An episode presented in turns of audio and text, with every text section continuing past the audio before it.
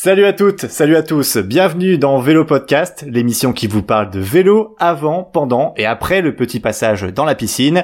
Il est prêt à attaquer, positionné à l'avant du peloton comme toujours. Il est là, notre dossard numéro un de l'émission, Guillaume Dreschler. Salut Guillaume. Salut François Pierre, salut à toutes et à tous. T'inquiète, comme dirait Booba, il n'y a que des numéros 1 dans ma team. Bicycle, bicycle, bicycle. 3, 2, 1, et bien non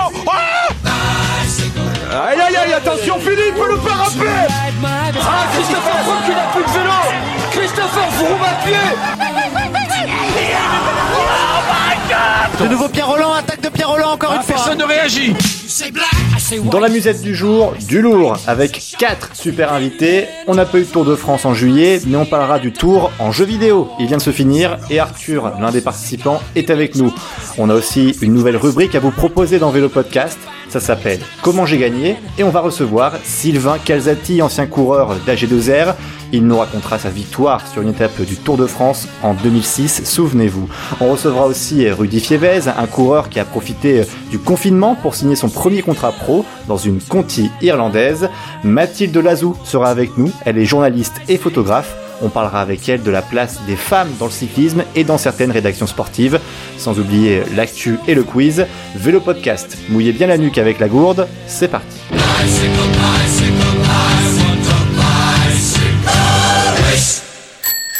On démarre avec l'actu de la quinzaine et ça y est Guillaume, on connaît l'endroit où vont se dérouler les championnats de France sur route. Alors ça sera toujours en Bretagne, mais à Grandchamp dans le Morbihan, la commune remplace Plumélec qui était prévu initialement euh, et seulement 3000 spectateurs seront autorisés et ils devront, ces spectateurs, respecter des mesures de distanciation. On rappelle les dates des prochains championnats de France.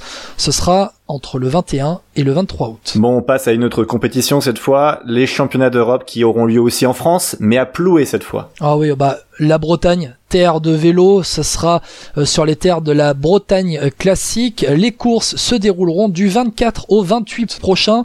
Là, ça va être la mecque du vélo, franchement, François Pierre. C'est ça, et puis en plus, il faut savoir que pendant cette période, le 25 août, la Bretagne classique aura quand même lieu. Bon. C'est la nouvelle mecque du vélo, quoi. on rappelle aussi... C'est hein, impressionnant, impressionnant. Et on, et on rappelle d'ailleurs pour le palmarès que c'était Ilia Viviani qui avait remporté le championnat d'Europe sur route l'an passé et Remco Evenpool pour le chrono. Exactement, c'était à Alkmaar aux Pays-Bas.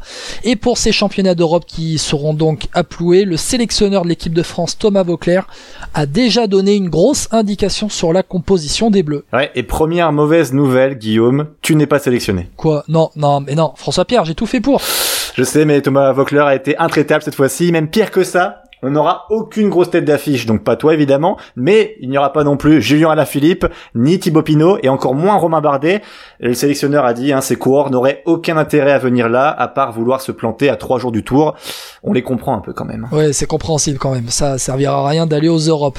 Euh, en parlant d'un coureur qui normalement devrait être sur le Tour de France, eh bien c'est un coureur qui a failli se planter en beauté, Nairo Quintana, la star colombienne de l'Arkea Samsic. Le grimpeur colombien est tombé début juillet, renversé par une voiture. Il est donc touché au genou et doit se reposer 15 jours au moins. Son directeur sportif d'ailleurs, Manu Hubert, est plutôt confiant. Il a dit dans le télégramme qu'il faut attendre la reprise sur le vélo avant de savoir s'il y a eu vraiment des complications. Il va tester son genou tout simplement et il verra au moment du pédalage hein, si il peut continuer à rouler normalement ou si c'est plus grave. Ouais, même euh, même sans fracture à deux mois du Tour de France, c'est jamais une bonne nouvelle. Ouais, et on attend tous hein, ce Tour de France qui sera gagné évidemment par Chouchou Godu. Hein.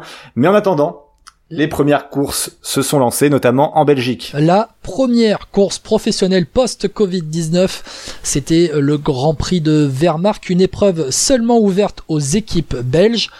Et c'est un Français qui s'est imposé. Un de tes chouchous, François Pierre. Florian Sénéchal de la Deceuninck Quick Step, j'adore. Tu, bah, tu l'attends en vainqueur de Paris-Roubaix depuis des années et des années. C'est vrai que je m'en fous un peu qu'il ait gagné Wehrmacht, hein, je t'avoue. Bah, il a quand même gagné Sénéchal en solitaire, en plus devant Oscar Riesbeck et Victor Kampenarts. Euh, Sénéchal s'est échappé à 6 km de la fin pour terminer donc en solitaire. Tu le sens, Sénéchal, sur, euh, avec le pavé de Paris-Roubaix, là? Moi, je le vois déjà. Mmh, là, avec ce petit pavé... Euh, euh, sous la pluie là avec la boue, oh, ça sent très bon là quand même. Bon, on reste en Belgique, mais cette fois pour une nouvelle un peu plus bouleversante, notamment pour le cyclisme belge. C'est la mort d'un jeune cycliste de 20 ans, Niels de Vrint.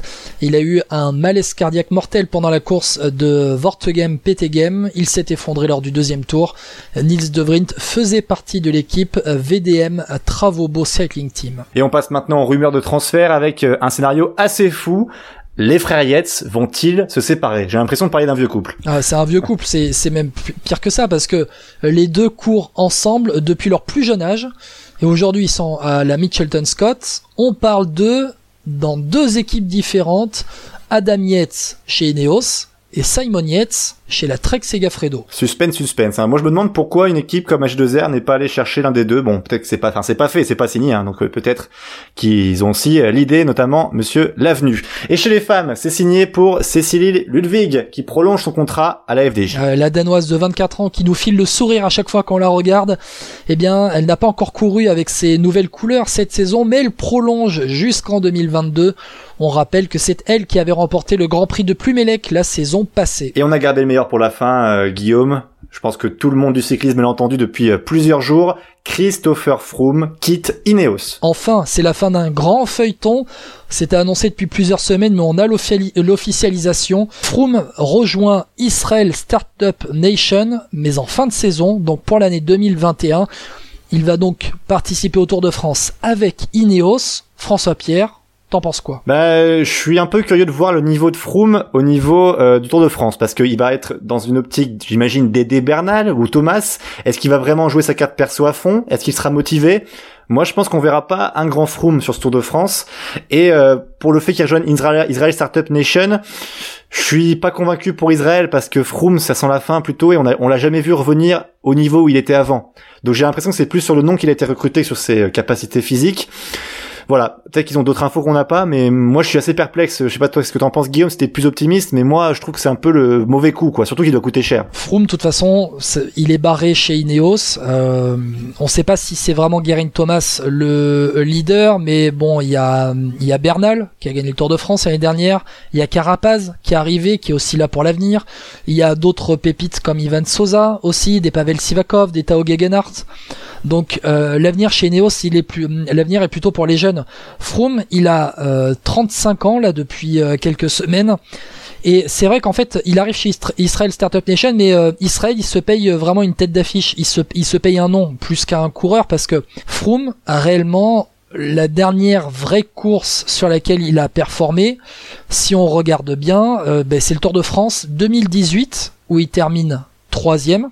Parce qu'en 2019, eh ben, il n'a pas performé une seule fois. Euh, j'ai là, j'ai le classement sous les yeux. Hein. Tour de Colombie l'année dernière, il fait 91e. En Catalogne, 94e. Au Tour des Alpes, 11e. Au Tour du, Yorkshire, 13e. Mais bon, ce sont des courses euh, de second rang. Et puis il y a sa chute sur le Dauphiné lors du euh, lors de la reconnaissance hein, du chrono. Il me semble, c'était pas lors du chrono, c'était lors de la reconnaissance du chrono. Et ben depuis, Froome, on l'a vu que sur le EU Tour cette année où il termine 71e et il, il était juste là pour reprendre un peu la course. Euh, c'est une grosse interrogation, grosse grosse interrogation. Moi, je pense que miser tout sur Froome, c'est un danger pour Israël. Je pense que ça peut les handicaper à l'avenir, quoi. Franchement, moi, je je vois je vois pas. Euh, enfin, moi Froome il, il, est vieux il a quoi 34 ans je crois. Enfin c'est pas possible tu peux 35 pas ans 35 ans 35 ans. À des coureurs à cet âge-là c'est enfin c'est malheureusement fini. Je pense qu'il ne gagnera plus de grands tours. Euh, et surtout ça va être un poids financier terrible pour Israel Startup Nation. Et puis tu mets tout sur un, un vieux grimpeur. C'est ça c'est dangereux quoi je trouve. Et non non moi je trouve que c'est vraiment la mauvaise opération. C'est un coup c'est un, coup de poker. C'est un coup de poker pour Froome. C'est le dernier on a un run en, anglais c'est le dernier run de sa carrière. Il a 35 ans c'est le dernier vrai pour moi c'est un coup de com moi, ça s'apparente en tout point un coup comme de Israel Startup Nation pour montrer qu'elle existe, parce que c'est vrai qu'il y a un enjeu géopolitique, on en avait parlé en début d'année, hein, pour les pays de s'afficher avec des grands noms. Froome en fait partie, euh, mais euh, il en fait partie, c'est dans le passé. C'est comme euh, si tu faisais signer, bon, j'exagère presque, mais Armstrong maintenant, tu vois, pour un partenariat, c'était presque pareil, quoi. Mais c'est aussi un coup pour Froome, hein. c'est aussi un coup pour Froome, François Pierre. C'est aussi une manière pour Froome de dire, bah attendez, moi j'ai encore envie d'exister, quoi. Oui, c'est ça, mais ça fait un peu le vieux qui veut jamais lâcher, parce que là on le voit, quelle prétention il avait pour dire qu'il voulait absolument être leader pour Ineos au prochain Tour de France. Ils ont Bernal qui vient de gagner, Guerin Thomas juste avant lui. Comment, quand t'es Christopher Froome, n'importe quel champion qu'il est, il peut dire ça, il peut dire moi je voulais être leader, mais non, mais Christopher Froome, ça fait deux ans que tu restes sur deux années moyennes, euh, t'as pas le droit de dire ça. Tu peux et sur la dernière année, bon après il est tombé malheureusement, mais euh, il est jamais revenu au niveau quoi. Il a eu un grave accident. Pour moi, il aurait dû s'arrêter là, rester euh, partir, aller en tant que bah partir accidenté, ok, mais au moins partir avec ses performances qu'on a gardées de lui. Tu peux pas, tu peux pas partir accidenté, François Pierre. Tu peux pas partir sur un accident. Tu peux pas arrêter ta carrière quand t'as dans ton escarcelle quatre tours des Fran quatre tours de France, euh, deux Vuelta et un Giro. Tu peux pas partir euh, sur une sur une chute. T'es obligé de revenir sur le vélo. De toute façon, euh, il va passer un test. Euh, Froome, Froome, il va passer un test. C'est la fin de saison avec Ineos et notamment. Mais comment tu veux te motiver? Tu sais Là, on verra s'il est encore au niveau. comment tu veux te motiver? Tu sais qu'il va partir en fin de saison. Est-ce que les mecs d'Ineos vont rouler pour lui? Mais même pas. Moi, je suis d'Ineos, je sais qu'il part l'an prochain. Pouah, il se débrouille, Christopher. Hein. Ouais, enfin c'est aussi Froome qui a amené Ineos sur le top, euh, enfin sur euh, le, le, le premier plan euh, mondial après Wiggins, mais c'est Froome qui les a amenés au top quand même, hein, avec euh, toutes ces victoires. Le sport est un peu parfois, le sport de haut niveau est parfois un peu ingrat. Quand t'as un petit jeune qui est arrivé, qui est bien plus performant que toi, l'équipe va automatiquement se mettre plus pour lui. Euh, C'est moi, je- le pragmatisme à l'anglaise. C'est ça. Et puis euh, on l'a bien vu en- avec la transition Wiggins Froome, c'était pareil. Euh, là, c'est ah bah, y a bon, il y a pas eu vraiment de transition parce que Bernal était pas encore là, mais bon, là c'était Froome Thomas. Après c'est Thomas Bernal. Euh, moi, franchement, là, je suis Ineos. Je pense que ça va être plus un, un handicap pour Ineos sur le Tour de France si que un, ben, quelque chose de positif parce que tu vois Froome toi diriger le peloton comme faisait Kirienka à une époque c'est Kirienka oui Oui. euh, à une époque euh, ou, Woodpulse par exemple non bah, moi non je le vois pas hein. je le vois pas faire ça hein. il, a, il a trop d'orgueil pour ça je pense Froome Ah, moi je pense que Froome est capable de, de s'écraser pour un pour un équipier. Mais je trouve que de par ses déclarations récemment, il a pas montré qu'il allait vraiment rouler pour Bernal et Thomas. Hein. Euh, Il a, j'ai plutôt l'impression qu'il l'a mauvaise de pas avoir été annoncé euh, seul leader sur ce Tour de France. Hein, j'ai l'impression. De toute façon, on va vite le savoir vu la vu le profil de la première euh, semaine du Tour de France. euh, S'il Ah est oui, pas en forme dès, dès l'arrière-pays niçois, ça va être vite plié. C'est ça. Bon, puis moi vraiment, je maintiens Israel Startup Nation. Ils ont pas eu le nez creux, peut-être au niveau de la com et encore. Faut voir ce que ça leur apporte, mais en termes, mais sportivement. Je suis pas convaincu. Il faut qu'ils misent sur Barbier. Pas mal ce petit Rudy Barbier. J'aime beaucoup. Aïe aïe aïe, attention Philippe, le parapet Nous sommes début juillet, on aurait dû donc s'affaler dans le canapé pour regarder tranquillement le Tour de France, les exploits de Pinot, de Godu évidemment, bon pas ceux de Tom Dumoulin, Oh, mais heureusement pour nous, heureusement pour nous on a pu suivre pendant deux semaines le e-Tour de France, en gros c'est Tour de France sur jeux vidéo. Et ça se déroulait sur notre jeu préféré à tous, les fans de vélo, Pro Cycling Manager 2020, euh, dont on avait parlé dans Vélo Podcast hein, pour sa sortie début juin, et c'était euh, diffusé en ligne sur la plateforme Twitch. Et on l'avait déjà reçu il y a un mois pour nous parler du jeu. Cette fois-ci, il va nous parler de sa participation à ce e-Tour de France. Arthur est avec nous, alias Tutur, sur Twitch. Salut Tutur. Bonjour, salut à tous. Salut Tutur. Bon, on rappelle un petit peu de ton résultat. Alors, tu as déclaré le forfait à la dernière étape. Hein. Euh, on va pas se le cacher pour ceux qui l'ont vu. Ouais, mais j'étais quand, quand même toujours dans la course. Voilà, t'étais quand même toujours dans la course. Euh, Dis-nous un peu tes scores, du coup, ton, ton classement, tes différents classements. Je sais qu'au niveau de la, des meilleurs grimpeurs, t'étais très bien. Mais je, ouais, du coup, je finis, euh, je finis meilleur grimpeur de, de, ce, de ce Tour de France. Je finis cinquième au classement général. Et au classement, euh, au classement du maillot vert, je suis 3 et 4, il me semble. Tout simplement, euh, Tutur, on va expliquer un petit peu comment ça s'est passé. En fait, donc vous jouiez euh, ensemble en ligne, en réseau, avec euh, différents euh, joueurs de PCM, donc on va dire partout dans le monde en plus. Vous n'avez pas pris les, les, les coureurs, vous prenez pas une équipe. Hein, c'était pas la FDJ contre la Sky par exemple, sinon enfin contre Ineos. Sinon évidemment c'était un peu un peu triché comme on dit. En fait c'était des coureurs qui ont été inventés par le jeu et qui avaient à peu près les mêmes caractéristiques. Hein, c'est bien ça? Ouais, en fait, on avait du coup, on avait chacun avait sa structure e-sport. Donc, euh, et on avait tous les mêmes stats en fait. Tous les grimpeurs avaient les mêmes stats, tous les sprinters avaient les mêmes stats, etc. Pour que ça soit euh, ben, qu'on joue tous euh, à niveau égal. Ouais, et puis il y avait des règles, il y avait des règles spécifiques, c'est-à-dire que par exemple, il y avait deux grimpeurs, deux qui avaient des bonnes notes en, en grimpette, mais seulement deux, et ensuite il y avait deux pour le sprint, pour le plat ou un truc comme ça, tu pourrais expliquer. Et euh, aussi, il y avait une consigne, par exemple, c'était de ne pas former des trains que tout le monde ne forme pas, un train de 7 ou 8 coureurs, euh, il y en avait que deux ou trois autorisés euh, maximum, parce que euh, du coup, on voit en ligne que tout le monde formait son petit train dans le peloton, quoi. Ouais, c'est le cas, c'est le cas. Bah ouais, du coup, comme tu l'as dit, on avait deux grimpeurs, deux etc. Et ouais, on avait limité les trains à 3 sur les étapes de sprint et à 2 sur les étapes de montagne. Parce que bah, sinon, c'est vraiment très moche à voir déjà. Et c'est injouable après, ça sert à rien. Ça sert à rien de jouer comme ça, sinon c'est, on arrive, euh, dès, bah, dès le départ, on se m'entraîne 7 et jusqu'au bout, ça bouge pas. Quoi. Alors, juste explique-nous tout simplement d'où elle vient cette idée, parce que le jeu est sorti il y a un mois. Est-ce que c'est donc le fait que le Tour de France soit décalé? Est-ce qu'on en parle depuis un moment de cette e-Tour de France? Bah ouais, en fait, moi, moi de base, j'étais contacté par, par Exalti. Exalti et Wartox, bah, c'est les, les co-organisateurs du truc. C'est des structures e-sport, hein. excuse-moi, c'est des structures e-sport hein, qui voilà. Ouais, c'est des structures e-sport. Ouais. Ils avaient prévu quelque chose, euh, enfin ils avaient déjà contacté Styros parce que Styros était avec eux pour pour la présentation et euh, et ben du coup après ils ont contacté des joueurs et ça s'est fait comme ça. Après ouais, les dates, c'était fallait faire ça pendant le Tour de France parce qu'en plus on avait euh, on avait l'aide d'ASO aussi. Maurice Sport Organisation, du coup, euh, bah voilà. L'organisateur du tour, ouais. Ouais, pour qu'on puisse porter le nom bah, ITDF, mais ouais, du coup, voilà un petit peu comment ça s'est passé. Alors, il y a, y, a y a, des termes un peu barbares hein, pour ceux qui nous écoutent. Euh, par exemple, Styros. Bon, euh, Styros, c'est un gars qui, c'est un gars qui a une très grosse communauté de fans de vélo, euh, de pro, de joueurs de Pro Cycling Manager sur les réseaux sociaux et sur la plateforme Twitch. Ou en fait, sur Twitch, pour expliquer, ce sont des gens qui se filment en train de jouer en ligne. Et ça, ça marche énormément. Alors, je sais pas, depuis une dizaine d'années peut-être, c'est arrivé surtout. C'est vrai que ben, Styros c'était un peu l'animateur. D'habitude, il a enfin il a l'habitude de jouer et puis là en fait, c'est lui un peu qui présentait, c'était un peu euh, le l'Alexandre Pasteur, Thierry Adam, euh, le Guillaume Di Grazia de de ce e-Tour de France et euh, faut saluer aussi le travail de, de Styros qui a été plutôt bon hein, dans l'animation. Ouais ouais, il était très bon, aussi, mais le, le, le, triste combo quand même quand tu mélanges dedans Alexandre Pasteur, Thierry Adam et, et Guillaume Di Grazia, franchement, c'est quand même Ouais, c'est pour donner un exemple au public, voilà, voilà. Après chacun se fait idée sur les euh, commentateurs. Mais euh, non, c'est vrai que Styros a animé comme ça et c'est vrai que moi, pour, euh, j'avoue très sincèrement, je n'ai regardé que la première soirée et la dernière. Euh, la première pour m'en faire une idée, puis après parce que j'étais pas dispo, mais la première, c'est vrai qu'en fait c'était, vous êtes parti un peu comme ça, il y avait pas trop de ça s'est fait un peu à l'arrache. Voilà, ça s'est fait un peu à l'arrache et au final, c'était plutôt pas mal, quoi. Ouais, c'est sûr, c'est sûr. Ouais, au début, c'était compliqué parce qu'on était, on savait pas trop comment ça allait se passer vu que c'était nouveau. Et ouais, donc au début, c'était un peu compliqué. Après, au fur et à mesure des soirées, ça allait quand même mieux. Est-ce que tu peux expliquer, il y a eu des alliances français-anglais, français contre anglais, français-français, anglais-anglais, un truc comme ça? Ouais, c'était un peu euh, ce qui, ce qui a été reproché. Euh pendant ce Tour de France, c'est les, bah, déjà, enfin, dès le début, forcément, ça fait une alliance vu que en fait, il y avait, on était en, en, vocal, en chat vocal, et il y avait les Français ensemble et les Anglais ensemble. Déjà, on s'était séparés en deux groupes, donc ça allait annoncer un petit peu ce qui allait se passer. Mais il y a eu très très vite des alliances euh, français. Je roule pour toi et, euh, et lui, euh, on roule pas pour lui. Dès qu'il est, dès qu'il sort, euh, on roule à fond pour le rattraper. Enfin, ouais.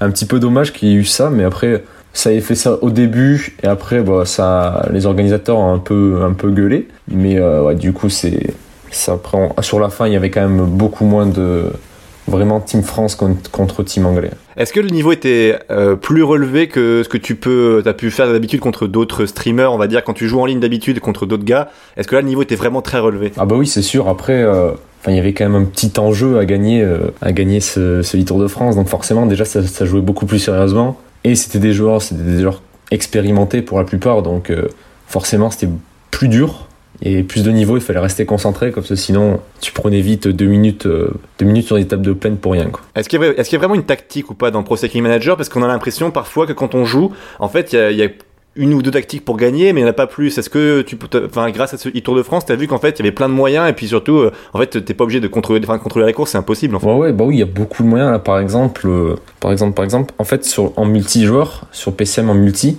il n'y a pas de jour de repos. Ça veut dire que nos, coureurs finissent avec une fatigue de fou. Et genre par exemple, moi qui avais attaqué énormément avec mon leader sur le tour, j'avais beaucoup plus de fatigue que Tim Soski, le gars qui a gagné, qui lui n'avait pas attaqué, avait juste euh, mis son coureur, en, enfin avait contrôlé son coureur pour qu'il monte au rythme tout le temps. Il avait beaucoup moins de fatigue en fin de tour et c'est ce qui a payé. Est-ce que tu as touché euh, un, un, cachet pour ce Tour de France? Est-ce que tu as touché de l'argent après avec par rapport à tes résultats ou pas? Mais du coup, on ne touche pas d'argent euh, d'argent comme ça, mais Nakon nous euh, nous donne à chacun une récompense. En fait, il y avait, moi je sais que j'ai une manette, une manette de chez Nakon.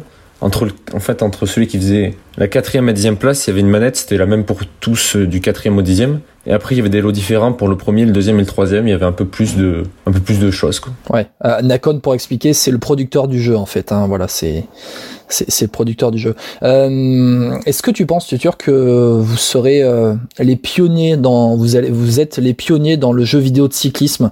Euh, C'est-à-dire que bah voilà, vous allez pouvoir peut-être commencer à gagner de l'argent grâce à PCM et d'autres et différentes compétitions plus tard. Ah bah ça, ça serait cool. Après, est-ce que ça va vraiment être le cas? Ça, je sais pas ça serait cool que plusieurs structures euh, viennent, euh, viennent ici, euh, viennent sur PCM et recruter des joueurs. Enfin, je sais pas si ça serait trop possible de faire vraiment développer l'e-sport, mais après, même là, on avait, du coup, on était avec Nakon, on avait l'aide de Nakon et tout, ça peut peut-être les pousser à améliorer encore plus le multi, parce qu'il y a eu quand même beaucoup d'interactions, ça peut peut-être les, les, pousser à améliorer le multi, pour que derrière, ben, il y ait plus de structures, etc., qui viennent et que l'e-sport se développe sur le jeu.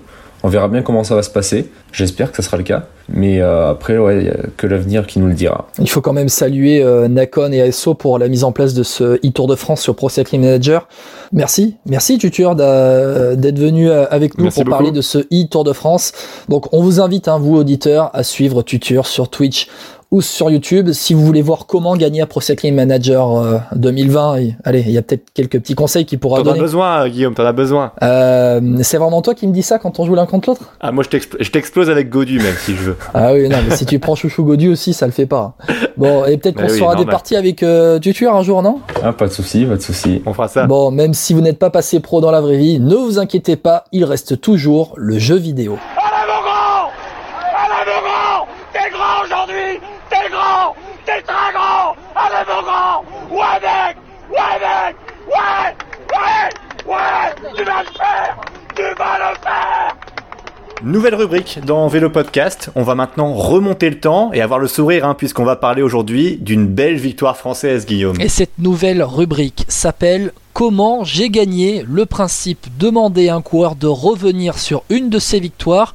Et pour inaugurer la rubrique, nous avons l'honneur d'avoir Sylvain Calzati. Bonjour Sylvain. Bonjour à tous. On va rappeler juste quelques équipes dans lesquelles tu as pu courir. Euh, bah, Jean de la Tour, Cofidis, Barlow World, Octos 50A, RAGT Semences, MG Rover, AG2R, Agritubel Sky et Bretagne Schuller. Bon, commençons donc, euh, Sylvain. Nous sommes le 9 juillet 2006, un jour spécial puisqu'il y a- la finale de la Coupe du Monde 2006, un France-Italie en football. Pour toi, le franco-italien, c'est un peu spécial, mais on y reviendra tout à l'heure. Alors, je rappelle, huitième étape du Tour de France en 2006 entre Saint-Méen-le-Grand et Lorient en Bretagne. On va remettre un peu dans le contexte de la course. L'Ukrainien Seraï Onchar de la T-Mobile est maillot jaune depuis la veille, après une victoire, euh, une belle victoire sur le chrono à Rennes. Toi, Sylvain, tu as chez AG2R à l'époque et tu termines 115e sur le chrono à plus de 6 minutes. Et au général, au matin de la 8e étape, tu es 76e à plus de 7 minutes. Alors, au départ de la course, est-ce que, enfin, au départ de cette étape, c'est quoi ton état d'esprit? Est-ce que dans ta tête, tu te dis, je vais prendre la d'échappée Au départ, c'était prévu euh, que je fasse euh, l'étape en pensant euh, gagner l'étape, puisque en fait la veille il y avait le chrono évidemment j'avais coché l'étape pour le lendemain parce qu'en général quand euh, le chrono euh, se situe la veille, il y a toujours des bons de sortie plus ou moins euh, pour l'étape du lendemain et c'est vrai que cette étape-là je l'avais coché et j'avais dit à tout le monde demain je gagne l'étape. Et bah, j'ai eu la chance de pouvoir gagner, donc c'est vrai que c'était assez, assez fantastique de pouvoir mettre la balle au fond. Et euh, voilà, ça s'est juste super bien délivré tout au, tout au long de l'étape. Ouais. Alors, faut savoir que cette étape-là, euh, en Bretagne, elle est pas si, enfin, elle est pas difficile sur le papier quand on la regarde. Mais par contre, c'est assez accidenté. Il y a des bosses un peu tout le long. Euh, donc, le départ est donné. Tu es de Dossard, numéro 34. Euh, Raconte-nous du juste un peu le début de course. Comment, déjà, comment tu prends l'échappée? Comment ça se passe pour toi ce début de course? Et ben en fait, le début de course a été de mémoire très mouvementé. Il y a eu beaucoup d'attaques, ça roulait très vite, comme euh, à chaque étape euh, du Tour de France. Pour prendre la bonne, c'est toujours très compliqué. Il me semble qu'il y avait une échappée qui était partie avec un de mes coéquipiers et un copain, euh, Samuel Dumoulin. Et bah, c'est celle d'après qui est sortie, c'est celle où j'étais dedans. Et c'est, on a fait euh, un peu plus de, je crois, un peu plus de 150 km d'échappée. J'ai plus trop de souvenirs par rapport à ça, par contre. C'est ça exactement. Et d'ailleurs, la moyenne est très élevée, hein, puisqu'on est à environ 43 km/h de moyenne euh, à la fin de l'étape, donc que tu remportes à la fin. Mais alors, juste pour rappeler sur l'échappée, vous êtes donc 6 à l'avant. Toi avec Patrice Algan de la Crédit Agricole, David Zabriskie de l'américain de la CSC, Mathias Kessler de la T-Mobile, le belge Mario Hartz de la David Amon Lotto et le suédois euh, Kjell Karlstrom euh, de la Liquigas. Alors euh, quand tu arrives dans, l'échappée, j'imagine que ça se parle, comment elle se passe un peu la collaboration, sachant que Mathias Kessler est dans l'équipe du maillot jaune? Bah en fait, on se parle pas trop parce que on est avant tout adversaires. On essaie de s'entendre pour qu'on puisse aller le plus loin possible. Déjà, il y a la barrière de la langue, donc c'est toujours plus difficile de, collaborer euh, quand c'est comme ça. Et euh, la seule personne avec qui je parlais le plus, c'était avec Patrice Algan. On, on essayait de s'entraider et puis de, de se donner des infos plus ou moins euh, pour qu'on puisse euh, sortir à un moment donné euh, sans aller chercher l'un ou chercher l'autre, quoi. Parce que euh, quand on regarde un peu cette échappée, clairement, il y a de sacrés clients dans ce groupe, hein, quand même, Sylvain. Euh, je pense même là, je vois Mario Hartz, Mathias Kessler, David Zabriskie, et ça roule fort, quoi. Ouais, ça roulait fort, mais euh, comme je vous dis, ce jour-là, je pense qu'il pouvait rien m'arriver. Donc, j'étais dans une forme ex- exceptionnelle tout au long de ce Tour de France. Et c'est vrai que ce jour-là, euh, je pense qu'il y aurait pu y avoir, à part euh, bon, les, gros leaders, hein, euh, là, je me serais fait taper dessus, mais je voyais bien dans les, dans les monts euh, de Bretagne que j'étais euh, plus fort qu'eux de toute façon. Vous avez beaucoup d'avance, jusqu'à 6 minutes. Donc là, après le peloton, on se met à rouler un petit peu, notamment pour les sprinters. Euh, la Quick Step ne roulera pas d'ailleurs, hein. c'est ça aussi qui a peut-être joué aussi euh, pourquoi le, le peloton n'a pas rattrapé l'échappée. Et du coup, il faut savoir aussi que depuis ce début de Tour 2006, aucune échappée n'avait été au bout. Euh, toi, à ce moment-là, quand tu prends cette échappée, à quel instant tu te dis on a nos chances? Ça y est. 45 km de l'arrivée, on avait encore pas mal d'avance. Et euh, moi, je communiquais beaucoup avec euh, Julien Jordi, qui était mon directeur sportif. Moi, je disais, euh, faut que je m'en aille, faut que je m'en aille, faut que, faut, faut que je les flingue parce que j'en peux plus là. Il faut que, il faut que ça sorte quoi. Et il me disait non, non, non, tempère encore, tempère encore, attends encore un peu. Moi, dans ma tête, je savais qu'il fallait que je sorte pour aller au bout. Quoi. Il fallait pas que je reste dans le groupe. Au prix d'un bel effort à 30 km de l'arrivée, Sylvain Calzati accélère et décide de partir seul conquérir son premier succès sur le tour. À ce moment-là, tu profites pour t'échapper seul sur un faux plat montant. Euh, Raconte-nous un peu cette attaque. C'était prévu que c'est à ce moment-là précisément ou est-ce que tu l'as bien senti? Euh, bah alors là, c'était une belle petite anecdote. Euh, à ce moment-là, je redescends à la voiture euh, pour prendre un bidon avec Julien. Jordi, je lui prends le bidon et je lui dis euh, j'attaque. Et à ce moment-là, il me dit non non Sylvain, t'attaques pas, t'attends encore, t'attends encore. Et ben comme d'habitude, je l'ai pas écouté. et euh, remonté et je flingue euh, su- euh, aussitôt et puis voilà, c'était parti. Alors il y en a que deux qui arrivent vraiment à essayer de te suivre, on va dire, même si l'écart est assez vite fait. C'est Patrice Algan et Karlstrom. Est-ce que tu as eu peur à un moment donné, euh, en te retournant, tu te dis, enfin comment comment ça se passe quand on attaque comme ça, on se retourne pas et puis on fonce et on, on écoute l'oreillette Comment Ouais, enfin moi j'avais, on avait l'oreillette, donc je, je, je savais ce qui se passait derrière. Je me suis pas retourné une seule fois, et honnêtement, j'étais sûr que personne pouvait rentrer. Donc j'étais sûr de, j'étais sûr de ma force et de mon coup. Donc euh, c'est facile après coup de le dire, mais même pendant les, même pendant l'étape, euh, je sentais que ce jour-là il s'est passé quelque chose et euh, je, sentais que j'étais vraiment au-dessus quoi. Qu'est-ce qui est le plus dur à la fin? Parce que quand on voit la fin de l'étape, c'est des grandes lignes droites. On était, je crois, des passages sur l'autoroute, si je dis pas de bêtises. Il y a du vent. Euh, Est-ce que c'était pas les plus difficiles C'était pas surtout comme c'est facile à dire, mais les derniers kilomètres où on voit en fait vraiment que bah il y a votre directeur sportif qui vient vous voir euh, pour vous féliciter. Euh, du coup, il y a le vent, tout ça. Est-ce qu'on se dit pas bon, faut que ça se termine, Ouais, quoi. ouais. faut que ça se finisse. Eh ben, là encore, il y a une belle petite anecdote à raconter. Euh, au briefing le matin, euh, comme j'étais un peu bout en train dans le- dans l'équipe, euh, bah, j'écoutais pas le briefing. Et euh, je racontais des conneries comme d'habitude. Et à un moment donné, euh, bah, il nous a, euh, Vincent Lavenu et Julien Jordi ont, ont dû certainement dû nous parler de la fin de l'étape. Et bah, je, je savais pas comment c'était la finale, enfin, euh, sur, la, sur la deux fois deux voies, je crois que c'était à l'époque, on passait sur l'autoroute. quoi. Ouais. Et puis bon, moi je, bah, je, suis, je suis échappé, euh, je suis tout seul et j'arrive sur, cette- sur cette route. Et je vous jure que dans ma tête, je me suis dit, putain, je, je me suis trompé de route, il n'y a plus personne. Il y avait, plus un spectateur, plus personne. Et là, euh, ah bah, je me suis dit, ouais, bah t'as pas écouté quoi.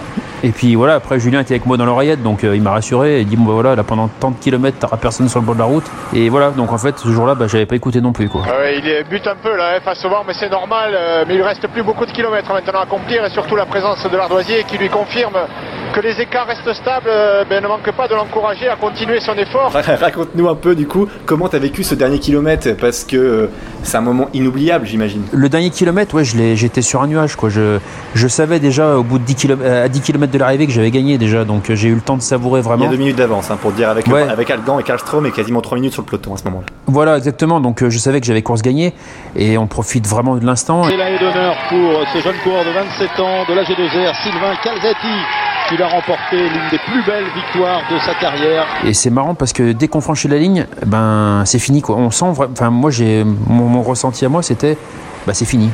Je suis déjà passé euh, au lendemain parce que bon, c'est pas une course d'un jour.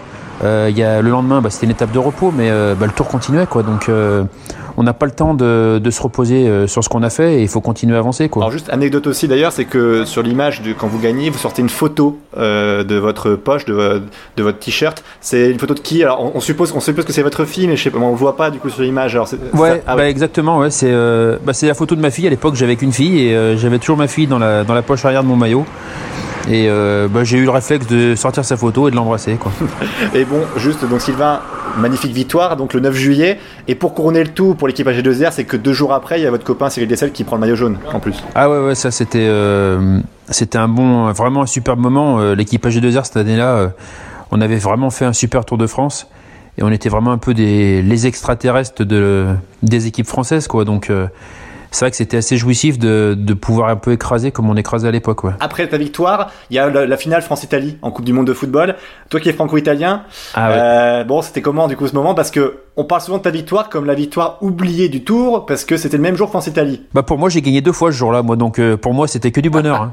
Alors euh, moi c'était ouais c'était quand même bon je vous dis franchement moi le, foot à l'époque j'aimais beaucoup et puis bon l'équipe d'Italie pour moi c'est ça, ça, a beaucoup de signification et voilà moi j'ai été mon cœur balancé pour l'équipe d'Italie. Après la France aurait gagné j'aurais pas pleuré non plus hein, mais voilà j'étais super content que l'Italie gagne. Mais depuis le départ du tour, on chambrait pas mal parce que bon bah il y avait la Coupe du Monde et bon bah, il y avait l'Italie qui était en lice.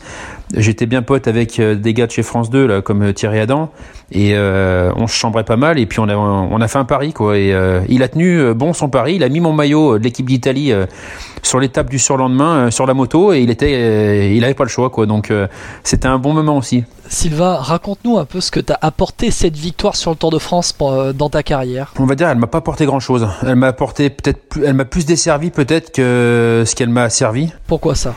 Parce que bah parce qu'en fait, je pense que ça m'a assis un peu en fait, ça m'a dit bon bah voilà, j'ai gagné ce que je voulais gagner, euh, maintenant euh, il se passe ce qui se passe, c'est pas grave.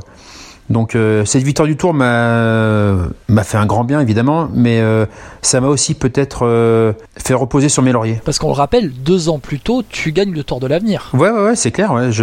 J'étais pressenti pour faire peut-être une carrière plus que ce que j'ai fait. Après, je sais pourquoi j'ai pas eu le peut-être la carrière que j'aurais dû avoir, je sais pas. Après, moi, j'ai fait ce que j'ai fait. Euh, j'ai pas tout mis en œuvre pour pouvoir continuer sur euh, sur les sur les belles performances que j'ai pu faire euh, quand j'étais plus jeune. Ouais. Si tu dis ça, c'est par rapport peut-être à différentes affaires qui sont sorties pendant les années où tu as couru? Non, non, non. j'ai aucune amertume par rapport à ça parce que bon, après. Hein, on peut refaire le monde quand euh, les gens sont pas au même niveau, quoi que ce soit. Ça, moi, j'ai aucune amertume par rapport à ça. Mais c'est l'approche du métier que j'ai eu après avoir gagné euh, l'étape du Tour, avoir gagné de l'argent. Euh, bah voilà, je, je me suis embourgeoisé et j'étais plus professionnel comme je pouvais l'être par le passé. Et pourquoi tu n'es pas resté Pourquoi tu n'es pas resté dans le vélo Aujourd'hui, tu n'es plus dans le vélo, c'est ça Tu peux nous raconter un peu ta vie euh, Ouais, bah moi j'ai quitté le monde du vélo du jour au lendemain, euh, bah, par la petite porte et discrètement quoi. Hein. Je, je suis pas quelqu'un de, très exubérant, donc euh, moi j'ai eu la chance que mon père avait une, une société de nettoyage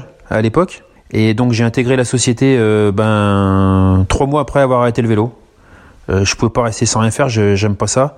Quatre ans après, ben il a fait la passation et ben maintenant euh, voilà j'ai euh, j'ai repris l'entreprise familiale et puis maintenant ben, je m'éclate dans mon job quoi. Et t'as pas envie, t'as as gardé des contacts peut-être dans le vélo, t'as gardé des contacts avec des amis anciens coureurs. pourquoi avoir coupé? Bah parce qu'en fait faut pas se le cacher dans le milieu du sport, c'est copain un jour et puis le lendemain tout le monde te tourne le dos donc les vrais les vraies personnes dans le vélo il y en a pas 50 et j'ai gardé contact avec Freddy Bichot, avec euh, Cyril Dessel, qui est un super pote, qui on, se voit encore euh, régulièrement.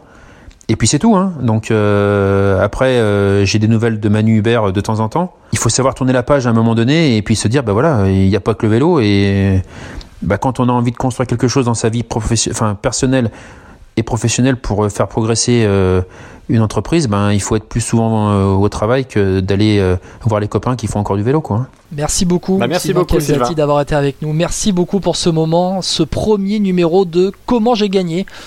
Et puis euh, bah, on espère voir euh, des victoires euh, du même style, Sylvain, hein, sur le Tour de France 2020. On espère. Bah, j'espère de tout cœur que les Français se mettront en évidence après un début d'année difficile pour, pour, le, pour le peuple français, pour le monde entier. Christopher Froome à pied Mais quelle image du Tour On n'a jamais vu ça Un maillot jaune dans le... Un maillot jaune à pied oh, On n'a pas, pas, eu l'image, mais ils se sont accrochés très certainement une chute, Christopher Incroyable La série des chanceux du confinement euh, se poursuit dans Vélo Podcast. On l'a inauguré avec Miguel Martinez lors du dernier podcast. Souvenez-vous, hein, l'ancien champion olympique qui avait profité du confinement pour trouver un contrat pro.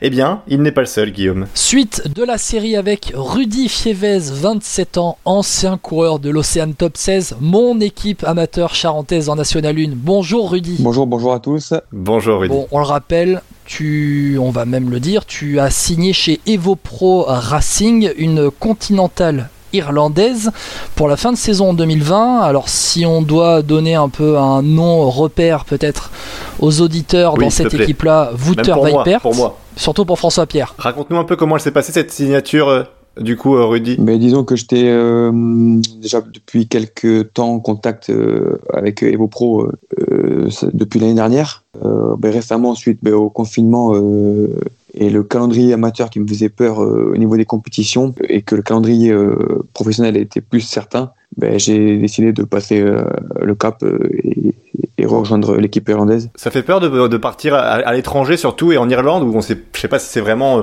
la place qu'on s'imagine quand on est, euh, on veut passer pro. Non, ça fait, ça ne fait pas forcément peur. Ça fera une expérience, voyager. Euh, après, bon, j'ai la chance qu'il y, euh, il y a un représentant qui est, euh, qui est en, qui est en France, qui est pas très loin de chez moi. Donc je suis beaucoup en contact avec, avec lui. C'est quoi là Tu as un contrat de 6 mois Tu as juste un contrat pour 2020 ou tu, tu, je sais pas si tu remplis des objectifs tu as la possibilité de renouveler pour 2021 aussi? Alors oui, j'ai un contrat de 6 mois renouvelable, c'est-à-dire que euh, normalement l'équipe euh, Evo Pro devrait monter en Continental Pro l'année prochaine. Et il y a même possibilité que il y a un siège qui se dirige en France, donc l'équipe qui serait euh, franco-irlandaise. Bon, euh, juste Rudy, euh, do you speak English alors? Non, non, pas, pas encore. Bon, j'ai quelques notions du, collège, mais, mais je, je, je, vais travailler, je vais travailler pour pouvoir mieux m'intégrer dans l'équipe et, ça me permettra d'apprendre à parler anglais. Parce que ces équipes, dans cette équipe-là, tu vas forcément courir plus à l'international ou pas que, que, que, tu aurais pu le faire d'ailleurs euh,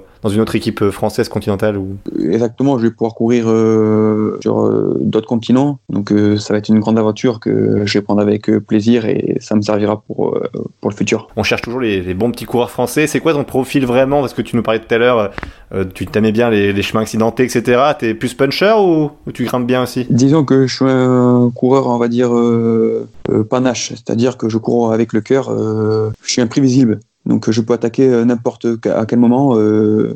mais le style de course qui me correspondrait le mieux, c'est les courses qui se jouent à la pédale. C'est-à-dire que je passe partout, je suis assez complet, sauf au sprint. Mais je le travaille en ce moment. Qu'est-ce qui te manque au sprint? C'est la fin?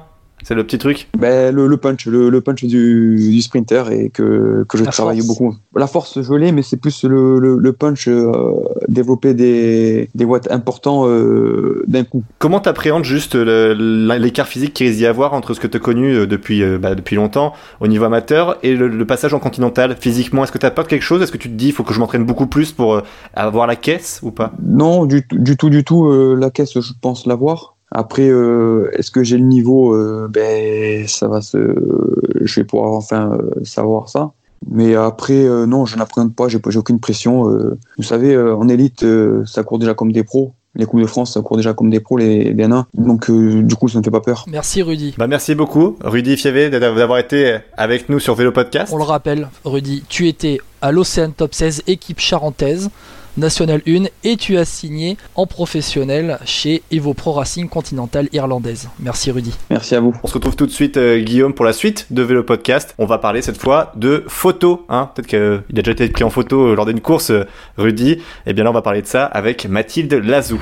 Oh de Méloki, chute de Méloki juste devant Armstrong, Armstrong qui est parti dans le terrain. Bon, on parle maintenant de ceux qui captent les instants décisifs des courses, ou plutôt de celles qui les captent, les photographes femmes dans le monde du vélo. Et pour en parler, on accueille Mathilde Lazou. Bonjour Mathilde. Bonjour à tous les deux. Salut Mathilde. Bon, Comment ça va? Mais ça va très bien. Euh, hâte de reprendre le, le, chemin des courses, le chemin des photos. C'est vrai que là, normalement, on est en pleine bourre, on est en plein Tour de France et ça fait un peu bizarre d'être euh, chez soi, mais euh, ça fait du bien aussi. Si on t'invite, Mathilde, bah, c'est pour parler avec toi des, des photographes femmes. alors, elles sont nombreuses. Hein. Vous, êtes, vous êtes quand même nombreuses sur le bord des routes pendant les courses et que ce soit chez les pros comme chez les amateurs. Alors, la question, la première question, elle est très bête, Mathilde. Hein tu m'en voudras pas. Est-ce que c'est dur de s'imposer dans ce milieu quand on est une femme? Bah, Je vais pas me mentir, au début c'est un peu difficile parce que le sport de haut niveau reste quand même un sport, euh, un milieu essentiellement masculin où le staff est masculin, où euh, le sport féminin commence à prendre de l'ampleur, mais tout le monde qui gravite autour reste quand même un, milieu euh, très testostéroné. Donc il ne faut pas avoir peur après de de se lancer. Et moi je me suis jamais mis des barrières parce que j'étais une femme. Euh, bien au contraire, je me suis dit bah c'est pas grave. ok, il faut savoir jouer des coudes à l'arrivée quand c'est une arrivée au sprint et qu'il y a 20 euh, 25 photographes sur la sur la même ligne. Donc c'est vrai que là, c'est peut-être là qu'on est désavantagé, mais on arrive à se faufiler à d'autres endroits et c'est c'est pareil, je pense que ouais au début ça peut peut-être faire un petit peu peur mais faut y aller sans appréhension. Ah, parce que c'est une ligne qu'on ne voit pas, c'est derrière la ligne d'arrivée, euh, il y a une autre ligne pour les photographes à peu près, je sais pas, une centaine de mètres derrière la ligne d'arrivée où euh, c'est euh, au bord des barrières où il y a très peu de place et finalement bah, si tu rates ta photo c'est Ah bah oui, oui, exactement, bah c'est surtout le moment frénétique du jour, c'est quand c'est une arrivée au sprint massif et que vous savez que face à vous, il va y avoir 150 coureurs qui vont arriver à 70 km heure, que vous êtes 25 photographes entre 50 à 70 mètres après la ligne, donc il vous passez plein de balles, qu'il va falloir faire la photo, songer à se rabattre et après courir après le vainqueur pour avoir euh, les images d'émotion. Donc c'est, ça se joue en une dizaine de secondes même pas, mais c'est incroyable. Est-ce que tu as, une anecdote à nous raconter justement sur un sprint euh, eh, Parce que je sais que les photographes, c'est un peu comme les caméramans, c'est très nerveux, euh, que ce soit homme ou femme d'ailleurs, hein, peu importe. Euh, au, au, départ, est-ce que tu as eu des remarques qui t'ont un peu gêné aussi d'ailleurs, ce genre de choses? Alors c'est pas une remarque qui m'a gêné, mais c'est vrai que par exemple sur le tour où c'est particulièrement nerveux après une arrivée euh, d'étape au sprint, euh, il y a des policiers qui sont censés assurer la sécurité des, des coureurs et un peu faire en sorte que ce soit pas trop le bazar sur une ligne d'arrivée. Et souvent c'est moi qui prenait euh, en qui me tenait qui m'empêchait d'aller faire mes photos parce que forcément je suis 1m65 je suis toute petite et je les voyais à côté les photographes bah, se battre euh, s'insulter se crier dessus pour avoir la photo. Et à chaque fois je disais aux, bah, aux gendarmes je disais mais là vous vous rendez compte que moi jamais je vais pouvoir le taper lui. Donc euh, vous pouvez me lâcher en fait. Et il me lâchait pas parce qu'il disait je fais mon travail. Je vais t'empêcher de, de rentrer dans, dans le bazar quoi. Donc voilà c'est une petite anecdote comme ça que j'aime bien ressortir parce que c'est vrai que le, les gens se rendent pas compte de la pression qu'il y a autour de, de ce qui peut sembler être une simple photo, mais au final c'est une vraie bagarre pour, euh, pour y arriver. Si on a eu l'idée du de, de, cette petite interview, Mathilde, euh, c'est parce que hum, bah, il y a quelques années, quand on a commencé à, à traîner un peu sur les courses de vélo, c'est vrai que hum, allez au point chaud, aux arrivées, on remarque qu'il y a de plus en plus euh, de femmes qui font euh, alors ce métier, mais pas aussi en mode métier, en mode passion grâce aux réseaux sociaux. Est-ce que justement là, les réseaux sociaux, Direct Vélo, ce nouveau public et, les femmes qui participent euh, à la photographie, ça fait partie d'un renouvellement du public cycliste et d'une féminisation aussi du public cycliste? Oui, je pense que ça fait du bien de voir ces ces nouveaux visages euh, sur les routes, de voir des, que des jeunes femmes s'intéressent euh, à la photo, au vélo, au sport, qu'elles viennent alors que elles ne viennent pas forcément de de ce milieu-là. C'est toujours bien quand il y a de nouvelles personnes qui s'intéressent à ce sport et qui apportent leur vision, quel que soit le le métier ou les études qu'elles poursuivent euh, à côté, parce que bien souvent ce sont des hobbies. Mais évidemment, grâce à oui aux réseaux sociaux ou à des sites participatifs comme Direct Vélo, ça leur permet d'avoir une expérience à côté. Et après pour les coureurs, ça leur permet mine de rien d'avoir une banque d'images qui est tout à fait énorme. J'ai le souvenir de courses en Bretagne, de courses amateurs, donc on n'est même pas sur des courses professionnelles, de voir une quinzaine de photographes femmes sur la même ligne d'arrivée et euh, dix minutes plus tard d'avoir toutes les photos sur Facebook, quoi. Donc c'est vrai que c'était déjà une mini compétition, mais je la vois plutôt d'un bon œil parce que ça veut dire que déjà le monde de la photo se démocratise un peu avec euh, l'arrivée d'un matériel qui est peut-être moins cher mais qui reste efficace et aussi le fait que bah ces filles n'ont plus peur de venir, de demander des accréditations et de voilà d'essayer de travailler. Est-ce que c'est peut-être plus présent chez les amateurs que chez les pros cette présence des femmes? Oui, au début, oui, bah c'est assez drôle en fait parce que j'ai l'impression qu'on grandit tous et toutes euh, avec une génération et c'est pareil pour les filles, j'ai l'impression, il y a celles qui, comme moi en fait, ont grandi avec les Alaphilippe, Bardet, qui les ont connus chez les amateurs, et qui petit à petit les ont suivis et maintenant font plus, malheureusement d'ailleurs, d'épreuves chez les professionnels que chez les amateurs. Et on voit du coup, là, qu'en ce moment, il y a une autre génération qui arrive et qui suit bah, la, génération des, des Champoussin, des Simon Verger et autres, et qui, qui sait, quand ils vont passer pro, ils vont, ils vont peut-être suivre les mêmes chemins. En fait, je pense que ça dépend vraiment des, des opportunités de sa vie à côté, si on travaille, si on veut faire ce métier-là, et des affinités ensuite qu'on a dans le peloton. Pour toi, c'est quoi la photo parfaite et c'est laquelle la photo dont t'es le plus fier là dans le vélo que t'as faite il y a peut-être des années d'ailleurs? Oh là, c'est dur à, dire parce que c'est vrai que je fais beaucoup de photos dans, dans l'année. Pour moi, la photo parfaite, c'est pas forcément une photo d'arrivée ou une photo qu'on a l'habitude de voir, mais c'est une photo pleine d'émotions, une photo qui va interpeller chacun d'entre nous quand on va la voir parce qu'on va se dire ok, euh, soit il a beaucoup souffert et ça se voit et, et ça nous tord les tripes, soit justement il y a des larmes de bonheur, de joie et on doit se demander mais quel a été son parcours pour en arriver là? Pour moi, c'est ça la, photo parfaite, c'est celle qui représente pas forcément le sport en lui-même, mais juste euh, des étapes par lesquelles nous sommes tous et toutes passés dans notre vie et quand le sport vous amène à cet état-là, c'est souvent pour une bonne raison parce que vous êtes arrivé au, bout de votre rêve. Et ça, c'est la photo que je, je rêve de prendre. et après, la ma photo préférée, mais ça c'est plus pour des, des raisons personnelles, c'est un, un, portrait. C'est d'ailleurs la seule, seule photo de vélo que j'ai accrochée chez moi, qui est de Pierre Joadienne et d'Étienne Fabre, qui étaient colocataires et qui se font, qui s'embrassent en fait en me regardant et qui sont morts de rire. Et cette photo, elle prend tout son sens puisque maintenant Étienne est décédé depuis presque quatre ans et euh, Pierre continue d'être professionnel et fait une belle carrière. Et donc cette photo, moi, m'a toujours marqué parce qu'on y voit, bah voilà, la la gouaille et le bonheur de gamins de 20 ans qui vivent ensemble et qui sont heureux de courir ensemble euh, sur des grandes courses, quoi. Et ça, j'aime bien. Mathilde, on a parlé des photographes. On, va passer côté journaliste un peu pour euh, terminer parce que, alors, chez les photographes, il y a un renouvellement du nombre de femmes au bord des routes, et chez les journalistes il y a un petit renouvellement, mais on va dire que par rapport au photographe, il y a un petit train de retard. Alors, dans les rédactions, il y a encore euh, peu de femmes hein, euh, dans les rédactions cyclisme. On met de côté Marion Rousse, hein, qui est vraiment euh, consultante, qui est visible au niveau national, mais qui est plus consultante en, étant ancienne pro, ancienne coureuse. mais chez les vrais journalistes, on peut citer Laura Messeguer chez Eurosport, Fanny Lechevestrier chez Radio France. Il y a eu Olivia Leray qui a couvert le Tour de France pour RTL aussi. Toi, tu as été chez France Télé, France TV Sport aussi il y a quelques années.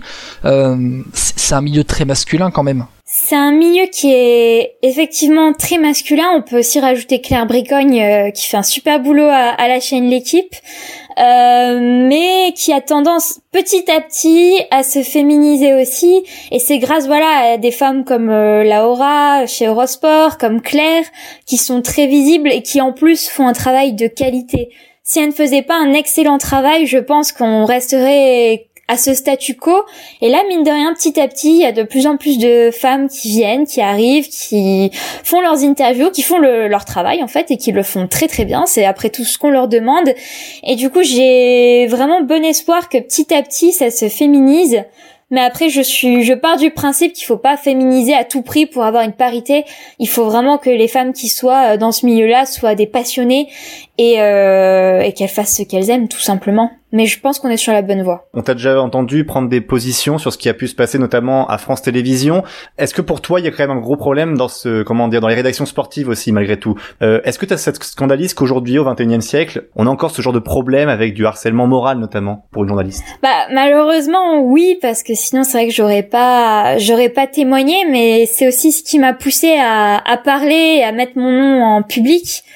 Euh, chose qui était quand même une petite prise de risque, euh, pas forcément contrôlée, mais le but c'est vraiment de faire bouger les choses petit à petit en expliquant son histoire à soi sans prendre parti ni rien, mais juste en racontant les faits, seulement les faits, et euh, en montrant quand même que c'est possible d'y arriver malgré cela que moi personnellement, même si je suis partie de France TV, j'ai quitté Paris, je m'épanouis dans mon travail et je fais des événements auxquels j'aurais jamais pensé un jour pour avoir accès. Et c'est vraiment ce qu'il faut se dire, quoi. C'est que ce qu'on a vécu dans le passé ou ce que certaines peuvent vivre dans la rédaction ne doivent absolument pas définir qui elles sont professionnellement parlant. Et c'est maintenant en fait que ça devient intéressant. C'est ce qui est beau, c'est de voir que la parole se libère dans plusieurs rédactions. Et j'ai à cœur de à ce que ça change pour le, les futures générations, au moins pour celles qui sont étudiantes euh, en ce moment ou celles qui veulent euh, faire ce métier plus tard. Bah, merci beaucoup Mathilde, en tout cas d'avoir été avec nous sur Vélo Podcast. Alors tu restes avec nous par contre Mathilde, parce que tu vas participer à la fin de l'émission comme d'habitude au quiz. Guillaume, est-ce que t'es prêt toi? Ouais, là ça va être beaucoup moins gentil. Hein. Je, je, tiens, je tiens à prévenir, euh, je tiens à prévenir directement. Là, je, je rentre déjà en mode warrior. Prépa pré Préparez-vous tous les deux, ça commence dans quelques secondes. Bon bah on arrête? Bah non, c'est pas fini. On est reparti maintenant pour le quiz pour terminer cette émission. Je rappelle la règle 10 minutes de quiz où Guillaume perd à la fin, logiquement d'habitude. Non mais c'est un scandale, c'est un scandale franchement. Le mec annonce direct la couleur et dit Guillaume va perdre contre. Tu vois, c'est impressionnant. Mathilde, tu m'as un peu inspiré ce quiz parce que alors tu es donc journaliste et photographe freelance. Euh, tu as travaillé notamment pour Cofidis. Du coup, on va faire un, un quiz spécial Cofidis. J'espère que vous avez bien révisé tous les deux. Oh aïe aïe. on va commencer avec un coureur à deviner. Ça va être simple. Hein. Donc je vous dis pas. Guillaume Martin. Non non, pas Guillaume Martin. Non non, pas Guillaume Martin. Laisse-moi tranquille, Guillaume Martin. Hein. okay. Je rappelle hein, que Guillaume Martin doit faire top 5 sur le Tour de France. Hein. Alors le quiz, je rappelle, c'est 10 minutes et ça commence donc maintenant. J'ai lancé le chronomètre. On commence avec un coureur à deviner. Alors euh, c'est un coureur français qui a commencé à la Française des Jeux, une bien belle équipe aussi, en 1998 euh, jusqu'en 2003 où ensuite il est parti chez Cofidis, donc entre 2004 et 2006, pour ensuite aller chez une équipe qu'on a un peu oubliée, Unibet.com. Ensuite il est allé chez Agritubel, Besson Chaussures. Jimmy Casper. Jimmy Casper, bravo Guillaume. Bravo. Jimmy Casper qui était ensuite chez Sor Sojason en 2010 et en 2012 il a fini chez H2R la mondiale. Un très bien beau sprinter, mmh, Jimmy Casper. Bon, euh, du coup Guillaume tu mènes 1-0 face à Mathilde. On va faire un autre coureur à deviner. Je rappelle, celui qui me donne le nom en premier, même pendant que je parle, il a le point. Ce coureur est aussi un coureur français. Il a commencé en 1994, hein, ça ne nous rajeunit pas, euh, chez Nov Mail e-Store. Il est parti ensuite en 1995 chez Gann, jusqu'en 1998. Il a fait une pige d'une année à, la, à Crédit Agricole, entre 98 et 99, pour ensuite aller chez l'US Postal en 2000, et ensuite en 2001 chez Cofidis. Il a ensuite fini sa carrière chez Quickstep David, euh. Bah, non, non, j'ai rien dit. Oui, ah, non, Mathilde, tu, ah, Mathilde, je te donne. Tu l'as. C'est Moreau Non, c'est pas Moreau. Non, tu, tu me l'as dit juste avant, Mathilde. C'est pas Vasseur. Si, Cédric Vasseur. Ah si, ouais. Cédric Vasseur, bravo. Cédric Vasseur à l'US Postal. Ouais, Bien si, sûr. Cédric, il a été à l'US Postal, oui. Voilà. Ah, c'est Mathilde, vrai. n'hésite pas, fonce, dis-moi le nom, c'est pas grave. Oui, d'accord. Comme, sur- comme on dit, sur un malentendu, ça peut passer. Ça fait donc un partout. Ah, faut que tu te lâches. hein. Dans le, dans le quiz, il y a, pas de pitié, faut que tu te lâches, Mathilde. Ah ouais, d'accord. T'inquiète. hein. C'est c'est comme sur Ça les lignes donc- d'arrivée euh, quand tu prends les photos. hein. Bam. Ouais, d'accord. Ça fait donc un partout entre Guillaume et Mathilde, donc c'était bien Cédric Vasseur, effectivement. Allez, un dernier coureur à deviner.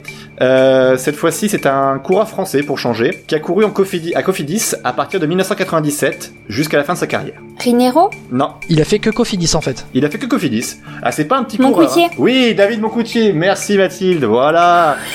David Moncoutier, qui était un, un grimpeur de haut rang quand même, euh, avec quatre euh, Ah oui, euh, oui. classements de la montagne au Tour d'Espagne en 2008, 2009, 2010 et 2011. Deux étapes sur le Tour de France, quatre étapes sur le Tour d'Espagne. Bref, le talent à l'état pur. La grande classe. Voilà, ouais. c'est ça. 2-1 pour Mathilde. Guillaume, qu'est-ce qui se passe là? Écoute, il y a, il y, a, oh, il y a un problème de réseau, euh, tout simplement.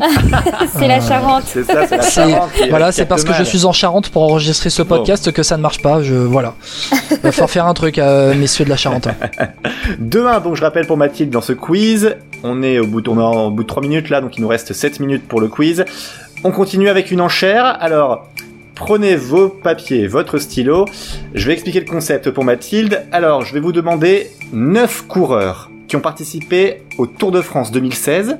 Vous avez quelques secondes, quelques une minute allez, en- environ pour réfléchir. Et après, il va falloir faire une proposition d'enchère. Donc, par exemple, là, je te demande l'équipe Cofidis lors du Tour de France 2016, les 9 coureurs qui ont participé. Tu dois me dire combien tu en as, si tu en as un, si tu en as deux, trois. Guillaume peut surenchérir, et à la fin, celui qui a fait l'enchère la plus haute peut donner les noms. Si tu te trompes, tu perds un point. Oh la vache, mais Tour de France 2016 Oh, quand même, Tour de France mythique avec la victoire de Christopher Froome. Euh, deuxième, c'était Romain Oui, Bardet oui, d'ailleurs. oui. Euh, et alors, je vous demande l'équipe Cofidis lors du Tour de France 2016. C'est des coureurs connus, hein, je vous fais pas de piège, hein, franchement. Putain, mais j'y étais en plus. Ouais, Ah, bah en non, plus, mais tu l'as fait. Si tu y étais et que tu marques pas de points, par contre, Mathilde, là, ça va poser souci, hein, faut le dire. hein. Guillaume, est-ce que t'en as déjà un, toi, par exemple? Euh, on va dire, j'en ai deux. Deux déjà, deux pour Guillaume. Mathilde, tu en as combien pour l'instant? J'en ai trois. Trois, bravo.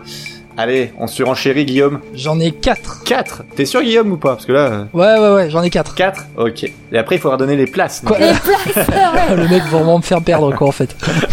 Sachant que le premier coureur de Cofidis euh, en 2016, il fait 55ème. hein, je vous le dis aussi. Ah. Oui, mais parce que Nasser, Nasser avait déclaré forfait euh, trois jours avant. Merci, Mathilde. Il y en a enlevé un, j'imagine. Mathilde, euh, donc là, on en a combien Guillaume, t'en J'en suis à... Ouais, j'en ai, j'en ai quatre. 4. Guillaume, t'en as plus de 4 ou pas Ah, 5, 5, 5, 5. Oula, on surenchérit sur son enchère. Ouais, non. Alors attention. Attends. 1, 2, 3, 4.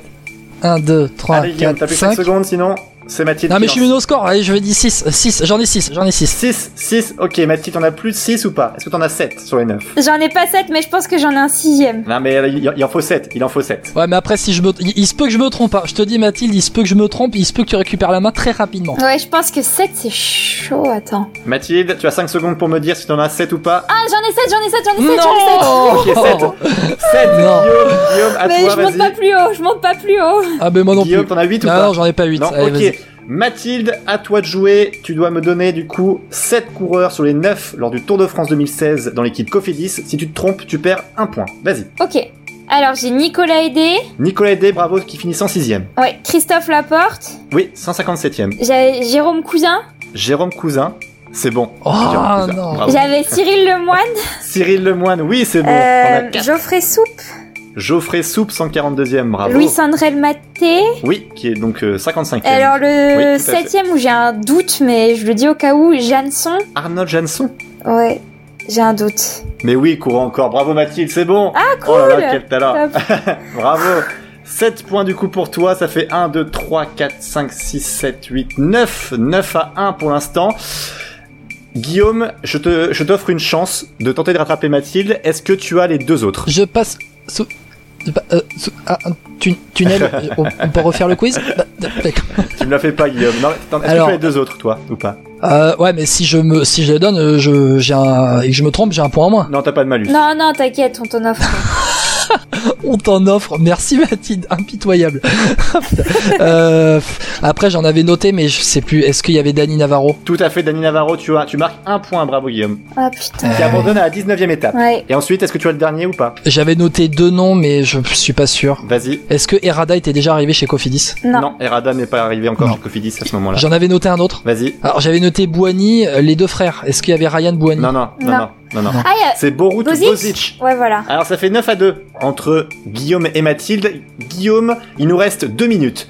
Je vais faire une grosse enchère pour que tu puisses te rattraper. Je vous demande, alors on était tout à l'heure avec Sylvain Calzati, pour, on, on le rappelle, son, son- la- enfin, la nouvelle rubrique dans le podcast, Comment j'ai gagné, donc avec son étape, la huitième étape du Tour de France 2006. Je vous demande le top 10 du Tour de France 2006. Sachant que je ne compte pas Floyd Landis évidemment puisqu'il a été disqualifié.